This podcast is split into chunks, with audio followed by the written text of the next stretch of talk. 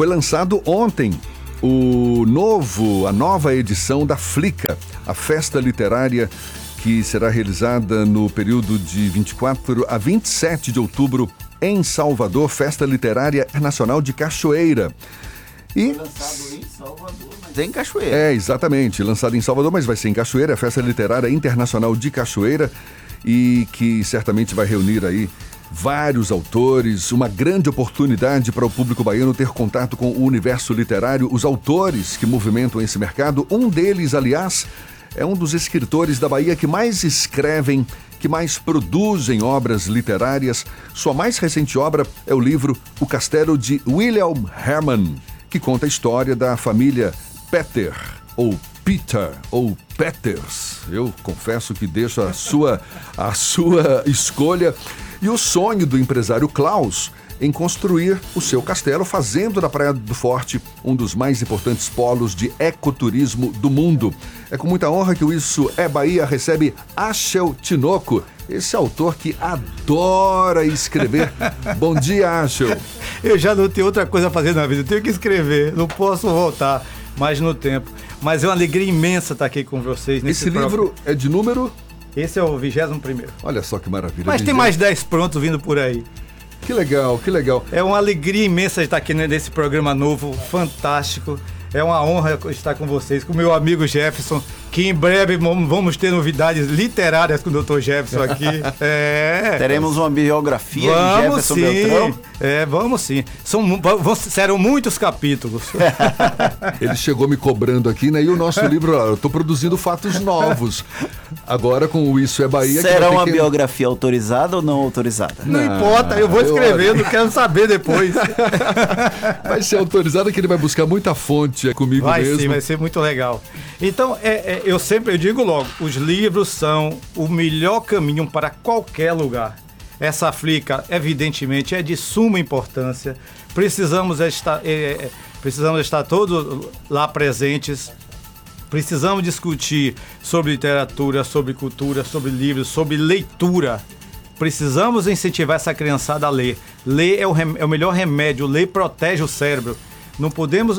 O país só se desenvolve com muita educação. Eu tento, é, eu sei que a minha parte é bem pequenininha, mas eu estou sempre voltado para a educação, para os livros, para a cultura, para essa criançada lendo. A coisa mais linda do mundo é a criança com o livro na mão. Precisamos de livros. Esse momento que a gente vive, nas, tem duas semanas a gente teve aquele episódio da Bienal do Rio sobre a censura Foi, do beijo é, na, numa história em quadrinho, um beijo entre dois homens. Como é que o senhor enxerga essa situação? Como o senhor observa e analisa essa situação da possibilidade de haver censura no Brasil com obras literárias? Outro dia, é, é, isso vem de, de, de, todos os tempos. Outro dia escrevi um texto dizendo que precisamos entender um pouquinho as dificuldades que algumas pessoas têm de aceitar certas coisas. O mundo não se transforma em um minuto. Esse, esses eventos, eles têm que ser. A, a cultura vai se, se, se vai se juntando, eles, a gente vai se acostumando com os fatos. Não se pode simplesmente proibir uma obra literária. E, aliás, você sabe, se, se não se tivesse dado tanta importância ao fato, se a prefeitura não tivesse ido lá antidemocraticamente para caçar os livros, ninguém nem teria percebido. E as pessoas precisam ter, ter, ter é, o discernimento de saber é, ler uma obra, de saber olhar, de saber o que você deve dar para os seus filhos ler ou não. É, e, além de tudo, se criou muito fake news sobre o assunto, colocaram imagens de, se não me engano, de um livro adulto, como se fosse um livro de criança, o que não era verdade. Então, e, e leva uma semana de discussão e não se aprofunda nada. O a senhor, discussão voltou a estaca zero. Ao longo dos 21 livros que o senhor já escreveu, já passou por algum tipo de situação assim? Já. Já teve alguns livros meus. Esse livro meu, de, de Klaus Peter mesmo, eu tive. No início, as pessoas ficaram com medo de que eu tivesse escrito alguma coisa que fosse ofender alguém. Evidentemente que não, é só literatura. Mas o, o, meu primeiro romance, eu tive alguns problemas, que não queria que eu publicasse o livro, essa coisa toda. Mas a gente não pode desistir, não. Vamos em frente. É, é, é uma luta constante, é uma luta diária. Esse livro, Mas... acho, você se baseou na, na história nessa, né, né, nessa empreitada, esse sonho mesmo, né, que foi de Klaus. Sim, Se eu- você fala Peters. Peters. Peters, eu já ouvi falar Peter. Peter, é Tem, isso. Em alemão parece que é Pita. É. né? Enfim, vamos falar Peters. Pra, pra, pra... Eu fiquei um ano com ele. Você chegou a conhecê-lo, não é isso? Um ele já morreu tem, ele. tem quanto tempo? Ele Tem- morreu em 2011, 2011. no Panamá. Isso. E foi ele quem deu o pontapé inicial para que o- a Praia do Forte se tornasse o que é hoje, não é isso? Você sabe que a- acho que as pessoas não sabem, a Praia do Forte foi comprada em 1970, 71 por um milhão e meio de cruzeiros. Se a gente reunisse aqui todo mundo, dá pra gente comprar naquela época. Foi, foi um empreendimento fantástico. Ele, ele achava que tudo tinha sido por acaso, que tudo era uma coincidência. Então ele veio aqui na Bahia por acaso e aqui foi conhecer uma fazenda de coco. Quando atravessou aquele ali de barco, aquele rio que não tinha ponte, chegou do outro lado, caiu uma chuva monumental. Aí ele montou num tratorzinho e foi lá no castelo. Quando chegou lá, ele disse: Isso aqui é meu, vou comprar de qualquer jeito. E aquilo estava abandonado, as ruínas do Castelo Garcia Ah, Dávila. aquilo estava tudo abandonado. Ninguém tinha- tomava conta, não estava sob a guarda Era, era de vila ninguém? de pescadores, simplesmente. Uma vila de Agora, pescadores. é, é inacreditável, né? Porque é um monumento fantástico. Fantástico. Uma parte da história do Brasil parte da história. abandonada. E, e- e outra coisa, ele sempre criticava, acho, como que não se tem nenhuma, nenhuma, nenhuma homenagem a Garcia Dávila. O homem que na época foi o maior latifundiário do mundo, chegou a ser um dos maiores latifundiários do mundo. Ele tinha terras da Bahia ao Maranhão. Ao Maranhão. né? E aquilo tudo num lombo de cavalo, o cara comprava aquela coisa e voltava. Agora, eu vi outro dia numa revista que Garcia Dávila escravizou, matou, fez, aconteceu no segunda metade do século XVIII. Eu digo, ué, o homem ressuscitou. Porque ele chegou da Bahia em 1549, aos 21 anos de idade. Se dizia que ele era filho bastardo de, de, de Tomé de Souza. Sim. Que poderia ser ou não, não sei. Mas claro que ele teve muita facilidade aqui, que ganhou terra. Todo, aliás, qualquer pessoa que chegasse naquela época ganhava terra Mas tem vontade. fundamento essa história de que ele escravizou, matou, que, que parece até que onças ele guardava lá na- no, no próprio É, castelo. não picava tem? as onças para. Não, picava, matava o escravo, picava e dava Isso. para as onças. Mas você sabe, a história é a que a gente vive, nunca a que a gente conta. Não, não se tem. Como a história é difícil, porque um acontecimento que foi ontem, você não consegue ter a certeza das coisas. Eu estou escrevendo agora a história da Ilha Itaparica. É, tem tanta fantasia, tem tanta coisa que não se sabe ainda, pe- pelo menos nas minhas pesquisa- na- pesquisas. Em todos os livros que eu li, eu não descobri ainda qual foi a data exata que o Caramuru, o, o Diogo Caramuru, chegou aqui na Bahia. E São muitas que ele- informações. Por que, que ele chegou? Todo mundo foi comido, só o bonitão que ficou. pra namorar todas as índias da região. E povoar a Bahia, E né? povoar que a Bahia. Essa lenda, reza essa lenda. Dizem que o homem teve seis filhos, dizem que teve 12, te- teve 20, teve, teve 100. Cadê esses descendentes? Por onde anda esse povo? Toda aquela região da Graça, do Porto da Barra, que era toda. toda que ele, ele fez a igrejinha ali em cima, né? Com a Índia. Santo Antônio da Barra, né? É. Como que ele pegou uma índia novinha, menina, levou no, no navio para França e lá ficou quase dois anos e casou. Essa índia nunca falou uma palavra em português e conseguiu e fez tudo que fez. Quer dizer, você, a gente conta a história, tudo bem. Quais mas são as fontes? não tem certeza. Quais são as fontes que você utiliza? Você busca pessoas, documentos? Como você sabe que, como você sabe que no, no- apartamento de escritor você não vai encontrar 51 milhões? Duvido que você encontre. Você não tem como fazer tudo isso sozinho.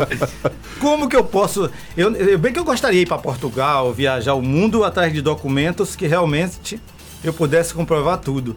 Até nos livros de Laurentino Gomes que eu tenho lido, é, ele, ele escreve perfeitamente bem, mas você não tem uma certeza, uma certeza documental, não, tudo isso aqui é real. Você não tem. Cabe ao pobre escritor fazer o quê? Fantasiar. Vamos Agora- escrevendo. Acho, isso aqui não é um documentário.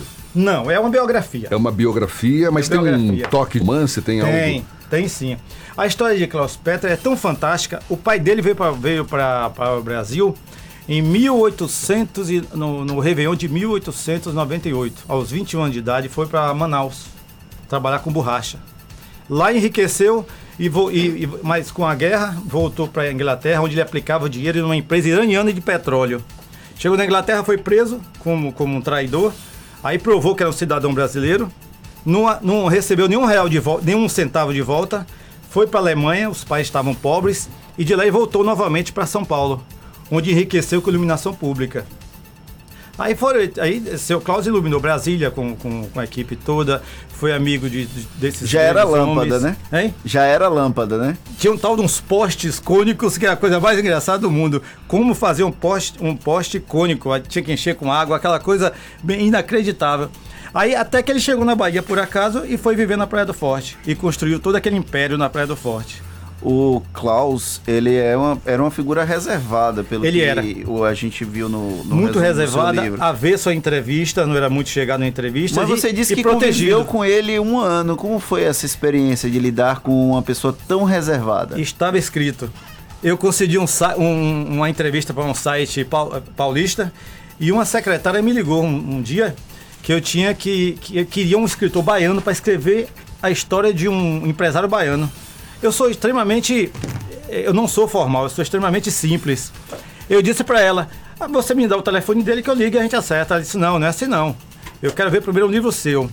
Então eu mandei um livro meu chamado Vilarejo dos Anjos, prefaciado pelo professor Pascoal e Cipro Neto. Aí ela leu o livro e, ó, o senhor está apto para escre escrever o livro. Digo, mas quem é o escritor? Ela disse, o quem é o, o empresário? Ela disse, não posso dizer, depois uma pessoa vai lhe buscar. E minha mãe disse, vai não. Isso aí é armação, não vai de jeito nenhum. Eu digo, minha mãe, quem que vai sequestrar um pobre escritor? Então, uma sexta-feira, um carro veio me buscar. O turista disse, ó, nós estamos indo para a Praia do Forte. E lá eu conheci seu Klaus. E a, a, a- mulher dele, Dona Angélica, logo me disse, acho, você é um dos, uma das três pessoas no Brasil que vai ter esse contato direto com o Klaus. E eu fiquei com ele um ano e pouco, fui para São Paulo, para casa dele, fiquei 15 dias. Foi, ele era uma pessoa fantástica, inteligentíssimo. Parecia que ele estava sempre à frente da gente.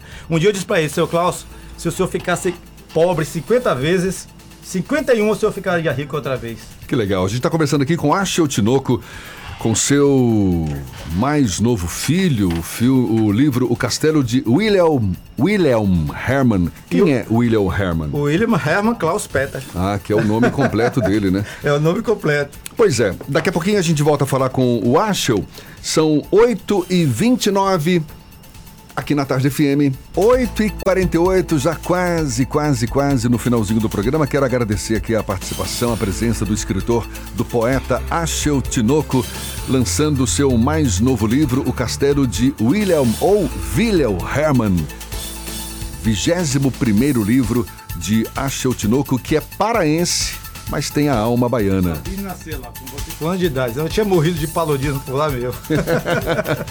Avisando que como eu tenho mais 10 livros prontos, vocês vão ter que me aguentar aqui muito tempo, viu? Eu espero. Que nada, vai ser um prazer. Você vai estar na Flica, não vai? Vou, eu vou, vou- vou estar por lá. Eu tô sempre, onde tiver livro, eu tô por perto. Eu, a coisa que eu mais amo e gosto na vida é livro. Eu, Rato de livro. É, eu adoro livro, é, eu sou apaixonado. Você gosta de ler o que, Ashel? Eu sou apaixonado de verdade por Gabriel Garcia Marques, li tudo, de Machado de Assis, li tudo, de José Saramago, que eu acho que. Pena que eu não tive o prazer de beijar as mãos do- de- desse povo. E algum escritor expoente, algum escritor mais Eu acho novo? que Miyakoto não demora a, a- a ir bem mais longe e o Hugo Mãe, Walter Hugo Mãe, o português, que é um cara espetacular, que é um, é um- é um- grande, grande, grande escritor. Quer dizer, você gosta de romances. Não, eu, eu engraçado, eu tenho escrito bastante biografias, nunca pensei em escrever biografia, mas gosto de poesia, tenho três de poesia, tenho três infantis que eu tô gosto muito. você gosta mais de ler romances, né? É, eu Você gosto mais de ler romances. autores romances, eu gosto romancistas, muito né? de romances. Esse livro fez, eu fiz um lançamento sábado passado no hotel da- lá no, na Praia do Forte, no Hotel Via dos Corais, da minha querida Rosa Brandão. Foi, um- foi, foi um espetáculo. Como é que a gente acha esse livro? ele está lá no hotel, tá vendendo, e aqui na LDM, no, no, no, no- No- no passeio. Passeio. No passeio do meu amigo Primo Maldonado. E, e todo mundo compre o livro. Maravilha. Gostaria de agradecer muito meu amigo é, é, Tadeu Coelho lá do, do, do, do Miró, que esse pessoal sempre dá muito apoio. Cláudio Honor, é, Cláudio Honor Moraes e nossa amiga é, Cristina Barudi, Cristina que coincidentemente foi a primeira que ele fez uma entrevista comigo em 1988. Jornalista no Hotel da Cristina Bahia. Barudi. É, grande figura. Um abraço pra e deu Cristina. todo o apoio. E mandar um abraço muito especial a Cébulo Fraga, que lança um livro amanhã, e o eu, eu, meu, eu, meu amigo Ticiano, que também vai lançar um, um, um livro em breve. E é, eu sempre acho, nos meus lançamentos tem tanto advogado e poucos escritores, não entendo. Acho. Muito obrigado, sucesso para você, muito obrigado por Eu que agradeço imensamente, foi um prazer estar aqui com vocês. Muito bom.